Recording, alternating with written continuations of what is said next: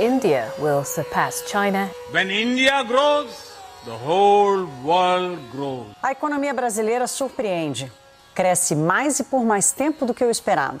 O Brasil é a minha causa.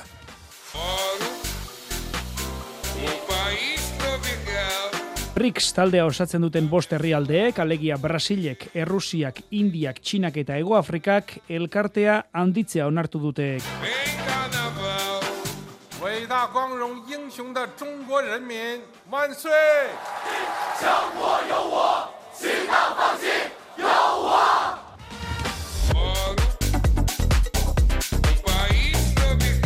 Xabier Eskibel Indiako Pune irian unomin da autogintza taldeko marketing arduraduna egunon.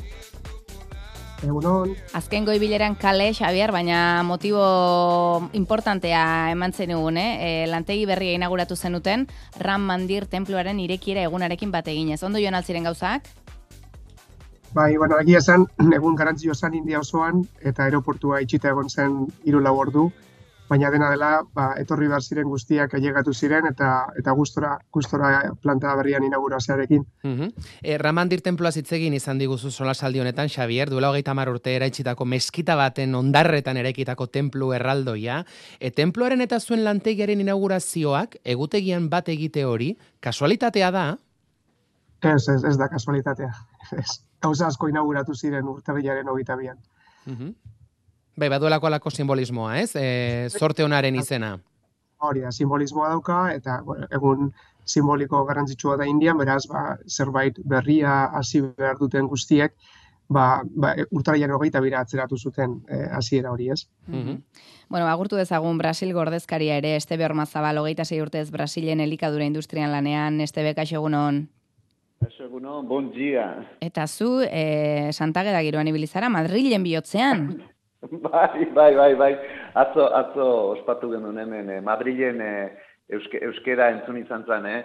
Madrilgo une gaina berezietan, erdialdean hor, eh, Plaza Mayor, eh? da, Plaza El Sol, eta toki guztietan euska, euskara entzun izan zen, bai. Bideo ederra bidali diguzu eta gaur eh, saioaren hasieran ere entzun dugu, ez? Zuk Madrilen hartutako soinua Santagedako koplak nola kantatu zenituzten. Ba, ze berroi bat lagun esan dugu, baina zuk zuzenduko diguzu.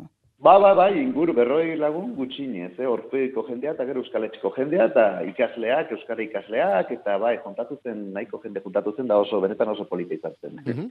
E, Brasilen, e, nola nahi ere, makila kolpez baino, zanba hotxe ez esnaraziko dute amalurra. Ze inauteri Ah, festen atarian gaude. Bai, llegó, llegó karnabau, llegó karnabau, heldu da azkenean, bai. Eta orain, orain, azte, orain hasiko da urtea, jauterien ondoren. Bai, festa hundia, ospakizunak ikaragarriak, eta bai, e, bueno, asteburu hontan izango dira alde batetik horre Rio de Janeiroko ba, hori desfile erraldoia, e, San Paulon ere bai, eta Salvador de Bahian ere bai, baina bueno, Rioko, Rioko espektakuloa, ba, bueno, hori oso berezia da, benetan oso berezia. Baina, bai, da, danok zai gaude. Inauterien nazioarteko egut- egutegiko itzordu nagusia da en otxailean, e, maite minduen eguna ere bai, e, Indian, Xavier, e, kontatu zen egun e, urria maieran, e, Halloweenen olatuak India kolpatu duela, ez dagoela estatu batuen eragin kulturalaz salguesterik, e, maite minduen eguna gerturatzen ari den honetan, ez dakit Indian ikusten ote den, bihotz puzgarerik edo txokolat eta purpurina duen maitasun konturik puneko eskaparateetan. Ba, Mikel egia esan ez, egia esan, e, ikusten apurtxo bat, e, bueno, generazio berriak hasi dira San Valentin eguna ospatzen, baina, bueno, Indian ikusten baldin badegu, ba, pertsona batek ezkontzeko ez dauka San Valentin ino Kupidoren, e, ba hori, gezi horren beharrik, ez? Hemen ezkontzak antolatuta daude aurrez, Ja. e, eta, eta orduan, bueno, apur bat kulturalki, ba, ba ez da gauza bat asko asko ospatzen ari dena, baina ba, gazte jendea bai hasi da ikusi, ikusi dugu apur bat hirietan, gehien bat, nola hasi diren apur bat ba, ba, eskaintzen eh, restauranteak eta tabernak ba, San Valentin eguna ospatzeko ba, ba, paketeak eta hola ospatzen, baina apurtxo bat ba, ikusten ia ze publiko, ze publiko azaltzen den horra, ez? Bueno, ba, San Valentin aipatuta, Mikel... e deixa. Ai, açúcar. Maná dança. Açúcar. E deixa. Ai, açúcar. Gozo gozo jarriko gara, eh? Maite minduen eguna, klima aldaketa, inflazioa eta munduko eh, bankua, ideia berean jostea zaila da, baina zu baduzu horretarako gaitasuna. Bueno, gaitasuna dakit, baina leginduko gara, eh? Atzeko zaurera ekin ez, eh? Munduko bankuak prezio jarri dio klima aldaketari, orduko 6 milioi dolarreko galerak eragiten ditu munduan, eta menderdirako odoluste ekonomikoa iru bilioi dolarrekoa izango da, berekin, bilioi. E, berotze globalak idortu edo uoldez ondatu ditu oinarri oinarrizkoen batuzta, eta ondorioz jasotakoa garestitu, eta munduan maiteminduen eguneko bonboitarako osagaiak daude, klimak erasalda eta inflazioak puztuta, kakaoa eta azukrea. Azken urtean, kakaoaren prezioak euneko laurogeita bi egin du gora. Azken, berrogeita sei urteko marka da hori. Eta azukrea. E, Brasil eta India, kasualitatea, dira munduko azukre ekoizle nagusiak. Brasilen ekoitzi bai ekoitzi dute, baina uholdek esportazioak eragotzi dituzte. Eta Indian berriz, el niño fenomeno meteorologikoak eragindako lehortek ondatu dituzte ustak. Emaitza, ba nazioarteko merkatuan bikoiztu egin dela azukrearen prezioa. E, 2000 eta maikaz geroztiko azukreri garestien ari gara erosten, beraz, ba, otxailaren amalauan, albokoari bonboi kutsa oparituz gero, ba, maitasuna benne benetakoa den seinale. Estebe, e, Brasilen marka guztiak hautsi ditu azukrearen ekoizpenak, baina esan dako eurit eta uoldek e, eragotzi egin dute azukrea Brasildik ateratzea.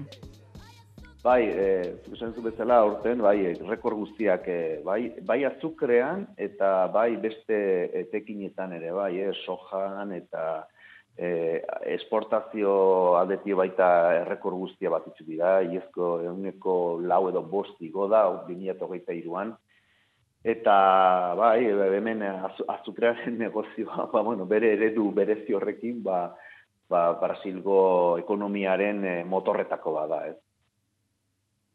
Bai. Indian, e, munduko bigarren azukre esportatzaileen e, esportatzailean lehortea, em, Xavier, salgai garrantzitsua da Indiako ekonomian, eta Reutersen irakurri dugu, agian importatu ere importatu egin beharko duela, duzuela? Importantu agian ez, baina, baina esportazioak murriztu eh, seguru baietz. Zer, azkenean, ba, bueno, bertako jendeari orain ustailian egon ginen hitz egiten arrozari buruz, eta nola arroza inflazioa hasi zen igotzen hemen, eta arroza eguneroko gauza bada, azukreare indiako kulturan eguneroko gauza bada. Egia esan eh, postre guztiak daukate azukre pilo bat, orduan, ba, bueno, ba, populazioari azukrea jarraiten, ema, eh, jarraiten emateko, ba, egin dutena izan da, esportazioak murriztu ez. Eta gero, dago beste aspektu bat bai, alde batetik hitz dugu, ba, ura ez daukala Indiako lurzoiak euki beharko lukeen neurrian, eta gero, beste alde batetik, gobernuari da biofuel promozionatzen, edo hau da, azukre kainarekin egindako gasolina horiek promozionatzen, edo nahazketak promozionatzen, ez? Orduan, ba, nekazari batek, e, diru laguntza bat jasotzen badu gobernutik, e, e, azukre kaina azteko eta eta gobernu hori saltzen dio hori gasolina egiteko, ba, diru gehiago hartzen du eh, azukrea bera egiteko saldu, saldu izan balu eh, Mhm. ba- balitz. Orduan, azkenean, ikusi duguna hemen da, Brasilek, hori ez tebek esango digu, ze Brasilek uste dut eguneko laro eta, laro eta marra edo nahazten du ja azukre kaina, baina hori ere ikusi da beste aspektu bat dela, ez? E, Zergaiti daukagun horren azukre gutxi, e, galdetzen galdetzen joan eskero ikusten duzu nekazariek nahiago dutela ba, biofuel hauek egitea azukrea, eh, azukrea egitea baino. Ja, errentagarriago dela, bioetanola egitea esate baterako, azukrea bere horretan saltzea baino. Hori da. Eta Brasilen hori gertatzen alda, estebe? Brasi, Brasilien eh, bioetanolena eh, mila betzen da larogeita marka da zio datorre. Eh, orduan, tra, tradizioa luzea da eta eta ekoizpen eh, estruktura ere eh, aspaldikoa da. Eta, bueno, horrek, eh, autoak eh, gehienak eh, bitara egiten dute, eh, etanola edo gasolina hori ja aspaldidanik, edo, edo bakarkakoa baita eh, hibridoa deitzen diotean, ez? E, gertatu dana, e, joku hortan sartzen dira, azukrearen prezioa igotzen bada, ze Brasilien komoditi bezala erabiltzen da azukre. Bai hori, azukreak asko kontsumitzen da Brasilien bertan, nio da komoditi handi bat, ez? Eta orduan, e, prezioen araberan, ez? Bueno, etanol egitea, interesatzen da gasolinaren prezio delako eta tal, bueno, etanola egiten da. Edo bestela, bueno, ba, azukre bezala sartzen da. Eta aurten, gertatu dana da, bueno, jaurten ez, jaurte batzutatzea dana da, artoa. Eh, arto produzioa, eh, irakutzen hain zen eh, egun hauetan, Estatu batuen aurretik ja jarri da Brasil hartuaren produkzioan. Eta hartoa erabiltzen hasi da etanola e, produziko baita ere. Hmm. Beraz, e, joko hortan, ba, Brasile dauke ba hori fleksibilitate hori. Ez, e, orduan, e, horta jokatzen du. E, beraz, esportazioa, azukraren esportazioa Brasilean dezio, hauten e, bila iezkoak itzegorreak izan ziren, eta aurre ikusten da, datorren urtean, hogeita lauean ere, handiak izango direla. Beraz, mm -hmm. e, da, joku hori ez. Mm Ba, lehen sektorea aipatuta Europako nekazarien protestak ere karrenei genituzke iparra galdu egora joan solasaldiko mai globalera.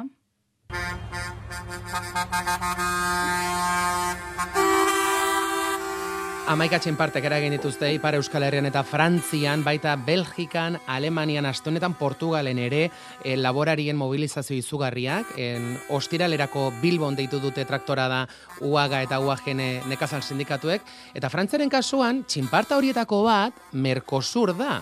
E, Brasilek, Argentinak, Bolivia, Uruguaik eta Paraguai kosatzen duten merkatu bakarra da Mercosur, eta Europako batasunarekin akordioa negoziatzen ari dira, 2000 garren urteko apiriletik, hogeita la urte beraz, salerosketak mugarik edo muga zergari gabe egiteko, erabat edo ia libre. On nous impose de pas produire chez nous et de l'importer de, de l'extérieur qui est pas du tout à des bonnes normes comparé à nous. Et au final, euh, bah, nous, ça nous met des bâtons dans les roues. Et c'est Etxean zekoizte inposatzen digute, kanpoko importatzea eta bat ere bermeri gabe. Nekazari baten aldarria, Frantziara estatuan, nabarmenduz, en Merkosurrekiko akordio horrek, alfombra gorria jarriko liekela besteak beste, Brasilgo barazki fruta eta elikagai industriako produktuei egun baino gehiago. Este bestak eta da, e, Brasilgo lehen sektoreak ze, ze interes du Europako batasunarekiko nekazaritza akordioan? Merkataritza akordioa markatu? Bai, be, be, jo, Brasilen eh, agiera itzeken bi, bi produzio eredu ez dela, ez? Eh? Osea, bada, Brasilko, Brasilek eh, egin duen apostua, ba, keneko berrogeita mar urteetan edo, eh, esportazioan eta eta komoditi bezala mhm. produzitzea, mm -hmm. eh, ba, bueno, azera hemen, azukrea, kafea, soia, aragia, Eta, bueno, ere, eredu, eredu hortan, eredu kapitalista hortan, esango nuke, arrakasta izugarria dauka Brasilek, azken batean, ba, munduko laugarren esportatzailea da, munduko produztailea undiena, hori, azukrean, kafean, da. Talde hortatio, e, bueno, ba, pentsatu zartu, Brasilgo esportazio guztien euneko iruro gehia edo, ari gara hitz egiten, e, agrobiznes edo agronegozio, zean, eh, nekazan negozioan, eredu hortako nekazan negozioan. Eta horre daukan, indar politikoa Brasilen izugarria da. Mm. E, egiten da Brasilen iru B, B, B, B, boi, e, Biblia bala. E, oda, bala ez, piro bala, e, boi dala e, aragia, e, eta Biblia, ez? E, eta horiek askotan elkartzen dira, ba, lobby handietan e, ba, presio egiteko. Beraz, hauentzako e, estrategikoa, noski, Europar komunitatera saltzera, eta bueno, e, baina bestalde, badago beste alder bat hor, bai, ez? eta erresistentzia handia Brasilen bertan, e, akordio horren kontrako erresistentzia. Hau da, nekazal txikiak, e, ingurunen ari dator, e, eragina egiten diona hori, hori alderdi e, agrobizines hortatio bakarrik. Eta bestalde, bueno, akordio hortan, bueno, hemen hitz egiten ari gara, bueno, ba, frantzez nekazariek eta, bueno, Euskal Herren egiten ari diren protestataz, baina eski horren beste alderdi batzuken baita hau da, europear industria eta zerbitzua Brasilen sartzea. Mm -hmm. Eta horren aurka ere, resistentzia handia zegoen. Horai gertatzen da, momentu politikoak, politiko honetan, nekazari gotxa egiten ari dira, Europan, e, bueno, hauteskundea datoz, eta badirudi akordioa bertan berak editiko dela une honetan. Baina hor daude inter, diru interes erraldoiak bi aldetatio, bai mm. Europatio eta bai, eh, bai e, bueno, ba, agro, agronegozio ontan kondagoen jendea, mm -hmm. ditako jendea.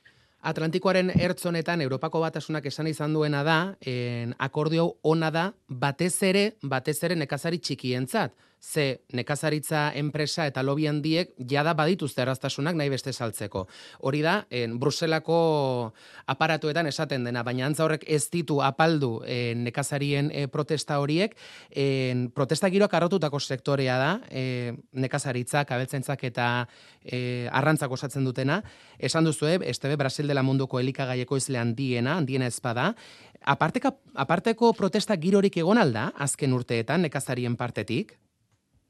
Bueno, eh, Bra Brasil historikoki eh, eh, neka, nekazaritzaren historia eta Brasilien historia zen badu, eh, kolonia garaitio ikusten duzuna da, bueno, ba, dala eh, arazo eta indarkeriaz eh, kutsatutako historia bat, ez? E, eta horren e, ekoizpen bezala hor gertatzen dana, bueno, ba, adibidez, gaur ikusten egin berrietan, bueno, ba, Brasil, e, e, korte interamerikarara, ba, epaiketa bat eduko du, ba, nek, zean, e, nekazal lur ere muetan gertatzen den indarkeria gatio. Mm Beraz, e, agia itzeiten esklabutza, aigara hitz egiten indarkeriaz, aigetzen lur indigenataz, e, aigetzen e, ba, inguru giroari egiten zaion kaltea, eredu horrek e, sortu du Brasil ba, bueno, ba, gizartean, e, gizarte arazo erraldoia. Pizka bat, zenbaki bat, e, atentzio deitzen dela, Brasilgo euneko e, lu, nekaza lurren euneko berrogeita marra, e, jabeen euneko baten eskuetan dago. E, eta e, bai, ikaragarria da, ez? Eta, bueno, eta gero bestalde dauden e, produzitzaile txikia, beste erdi guztia, eh? e, lurren erdi, beste erdia, e, amar hektarea baino, ere txikia gotaz osatuta dago. Beraz, behiratzen ze, ze kontraditzio eta ze kontrastea. Orduan, egon dira protesta bai, alde guztitakoak, eta protesta joek eta eredu horren aurkako protestak bizitzarekin eh, ordaintzen dira Brasilien. Gaur arte, iez, iez, e, irurogeita gutxi hildako izin ziren, e, ezagunak, e, kasu hartan, e, indarkeria kasuak miliazta ez dakitzen bat gora iota. Euskal Herrian ezaguna dugu, e, MSZ-ren, e, bueno, ba, lana eta borroka bia kanpesinakoak, Edan, Brasil erreforma baten, eh, nekazal erreforma baten zai gaude, eh, hogeita bat garren mendian, orain dio. Beraz, dira, bi eredu hoien arteko gatazka, ez?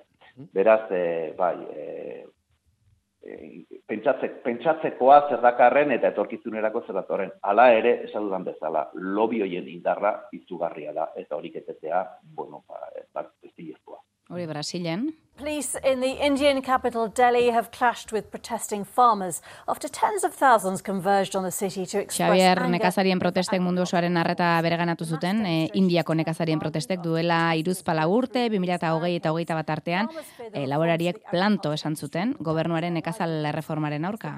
Ze karri du erreforma honek, edo, edo une honetan zein da ordu zuen giroa?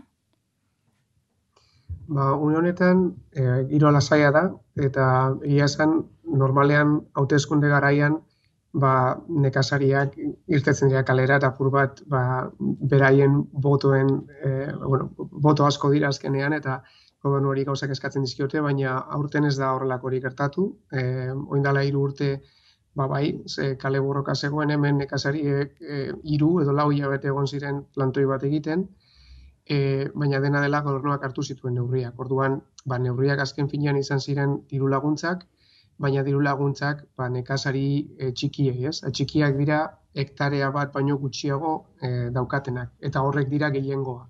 Orduan, ba, India ikusten baldin badugu populazioaren euneko irurogeia bizi da hemen nekazaritzatik, beraz, ba, hortik kalkulatu zen milioi diren, zazpiron sortziron milioi pertsona, eta, eta bueno, ba, ekonomian, ba, barne produktu gordinan euneko amazeia dira, ez? Orduan, botoak dira, ekonomiako indikadoreak dira, eta normalean ba hauteskunde garaian beti oposizioko taldeak erabiltzen ditu nekazariak batera eta bestera gobernuaren aurka baina aurten ez da hori gertatu eta nik uste dela alde batetik nekazari guztiei zabaldu zien banku, bankuko kontu bat nekazari guztiei atera zien e, DNI bat Indiako DNIa lehen etzeukatena eta diru laguntzak zuzenean nekazarien bankuko kontura transmititzeko sistema bat jarri zuen gobernuak. Orduan, ez dago bitartekorik ba, gobernuaren subentzio horiek poltsikoratzen dituenik. Ez dana hiegatzen zaie beraien eskura, eta nik uste horrek, horrek transparentzia horrek, ba,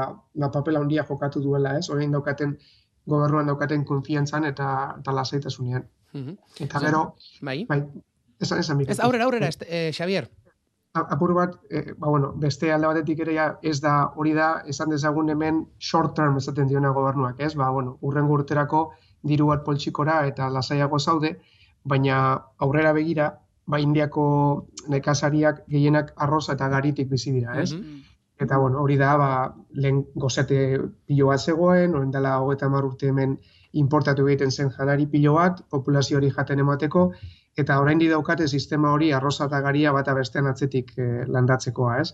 Ataratzeko ba, alduten eta produkzio gehiena. Baina bi hauek, bai arrozak eta bai gariak, urasko txupatzen dute, lehen ere esan dugu ja indiako lurazpiko ura dagoela nivel minimoetan, eta orduan, ba, bueno, hasi dira beste, beste harta batzuk sartzen, ez? Ba, izan beharrean arroza eta garia beti, ba, harta txikiak, eta, bueno, apur estebek esan duen bezala, beste, beste produktu batzukin ere, ba, esperimentatzen hasi dira, eta orduan, ba, nekazeriak ikusi dute, ez dela bakarrik dirua gaurko, ba, biharko reforma horrek ere poliki-poliki badatoztela. Eta orain momentuan lasai daude. Uh e, pentsa, eh? En, Indiaren euneko iruro gehi, e, ari da lehen sektorean, e, zazpion sortzion milioi lagun inguru. E, Brasilien, lehen sektorearen pisua zenbatekoa da, este? Ba, e, ez dizuk esango, izan, eh? mm -hmm. ez dauke datu esaterik, ez da, e, bueno, e, ez dela horren beste nahi alduko, baina hala ere, e, Brasilen ekonomian, bai, ekonomian, Brasilgo ekonomian, esan iztena, euneko iruro gehiago ditz egiten egin, e, ekoizpen produkto berezioietan, esportaziorako e, produktoietan. Eta, bueno, baita ere, hildo berean, ba, e, Brasil e, esportazio maila hoietara heltzeko ba, e, eredu teknologikoan ere izugarrizko e, aurrerakuntza egin duela, ez? E, e, bueno, erreferentzia bada Ego Amerika osoan baita ere. Enbarapa e, da enpresa pribatu e, publikoa horta horta dikatzen dana. Beraz, teknologikoki izugarrizko aurrera aurrerapen egin du eh agro, agroteknologia edo eta mm. egiten da, oso aurreratua, baina beste behin eh, Brasilgo eh, kontradizion bioiek, ez? Alde batetik ikusten duzu teknologia aurreratuena eta horrek eh, bere, bueno, ba, resultadok ematen, eta bestalde gizartean dagoen arazo hori eh, konpontzeke orain, ez? Beraz, mm. Eh, ba, ba, Brasil da. Mm -hmm. e, Estebek esan du, eh? Brasilek e, batez ere esportazioetarako ekoizten duela, munduko e, bon, nekazaritza produktuen 0 kilometroa askotan Brasilien egoten dela. Indiaren kasuan, Xavier, e, barne kontsumorako ekoizten dute edo esportaziorako ere bai, batez ere. Horeka hori nola dago? Ba, horeka hori batez ere barne kontsumorako da, enbertako populazioari jaten emateko, eta gero, ba, esportazio iragokinez, arroza, azukrea eta gero espeziak ere hasi dira esportatzen. Eta Indiak egin duen gauza bat oso ona esportazio aldetik da jarri du ipar ekialdean daukan estatu bat, e, Sikim da estatu horren izena, ba, Tailandiarekin mugan dago, eta Sikim estatu osoak egiten du e, ba, ekoizpen organikoa, eta orduan saltzen ditu produkt, saltzen dituzte produktu organikoak, ba, pestizida gabe eta bueno, organikoki hasitako guztak, e, ba, Europan, estatu batuetan eta munduan zehar ba, ba presio altuagoan. Orduan, esportaziorako daukaten produktua apur bat aldatu dute produktu organikora, eta gero beti ikusten ditugun ba, basmati arroza eta horrelakoak, baina portzentajean orain gutxitxoago da, ba, bertako arazoagatik, baina bestela igual eguneko hogei hogeta mar bat izan daiteke esportazioa. Gehiengoa, ba, bertako, bertako entzada. Eta Agustia entzun da, e, Estebeta Xavier, ez dakit zeintzuk e, dira, aurretik dituzen erronkarik nagusienak, ez dakit errelebo falta ote den, klima aldaketa, edo lanbideari prestigio ematea, ze, ze esaten da Xavier? Errelebo faltan, nik uste dut hemen ez dagoela, ez? Azkenean, sortzireun milioi, ba, seme alabak dituzte, eta ezin dira guztiak industriara pasatu, beraz, erreleboa hor, seguru dagoela. E, erronka nagusia, ba, gauzak oso kuriosoa da, baina igual merezi du komentatzea, ba, klima esan dugu, ez, nola klima den erronka nagusia, ura falta segilako, baina nik uste hori lortuko dutela ba, teknologiarekin edo usta berriekin e, solventatzea, ez. Arazo hemen daukatena da, ba, ez daukatela legerik maiorazgo legea edo esaten dena, ez, e, ba, zu, zure seme alabei pasatzen diezu zure hektarea hori, eta hektare hori bitan banatzen da. Eta beraiek beraien seme alabei eta lautan banatzen da. Mm eta azkenean dauzkazu lurzail geroz eta txikiagoak, eta hemen azkenean ba, lurzail handiagoak berdituzu, ez, ekonomia eskala ero lortzeko. Orduan, ba, eta lege hori ez dute aldatzen. Orduan, nik hori askotan ikusi dut, ze adibidez, fabrika bat zabaldu behar dugun guztietan, eta bide bat egin behar dugun guztietan, fabrika hortara llegatzeko, gutxienez amabos nekazari familiekin negoziatu behar dugu tratua karretera hori egiteko, ez?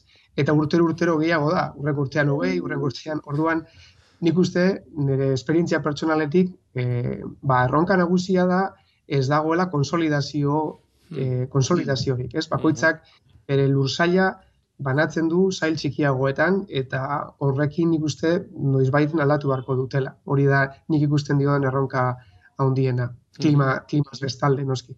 Bai, ze atomizatzen eta atomizatzen segitzen badute, ez dago zer zatitu azkenerako iaia. E, oh. Estebe, zer diozuzuk? Brasilgo ba, lehen sektoreko erronka nagusia. Ba, Brasilen, ikusten, errokarik nagusiena dela, e, ba, gatazka, gatazka giro horrei izera bat ematea, ez behin ez?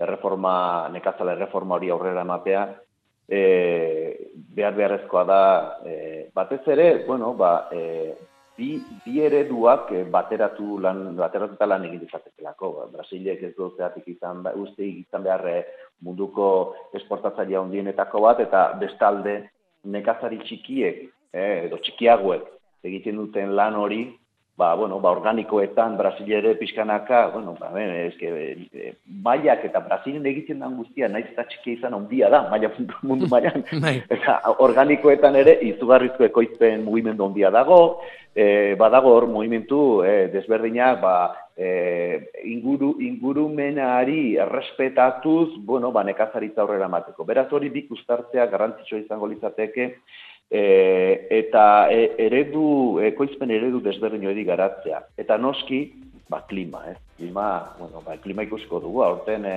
lehortea eta euria izugarriak izan dira. Beraz, e, ikusiko dugu datorren urteetan zer gertatzen.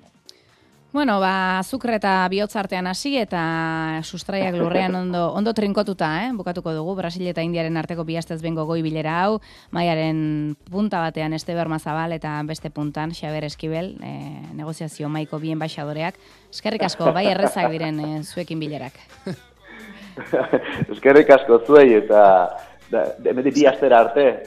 Aio. Eskerrik asko. Aio. Aio.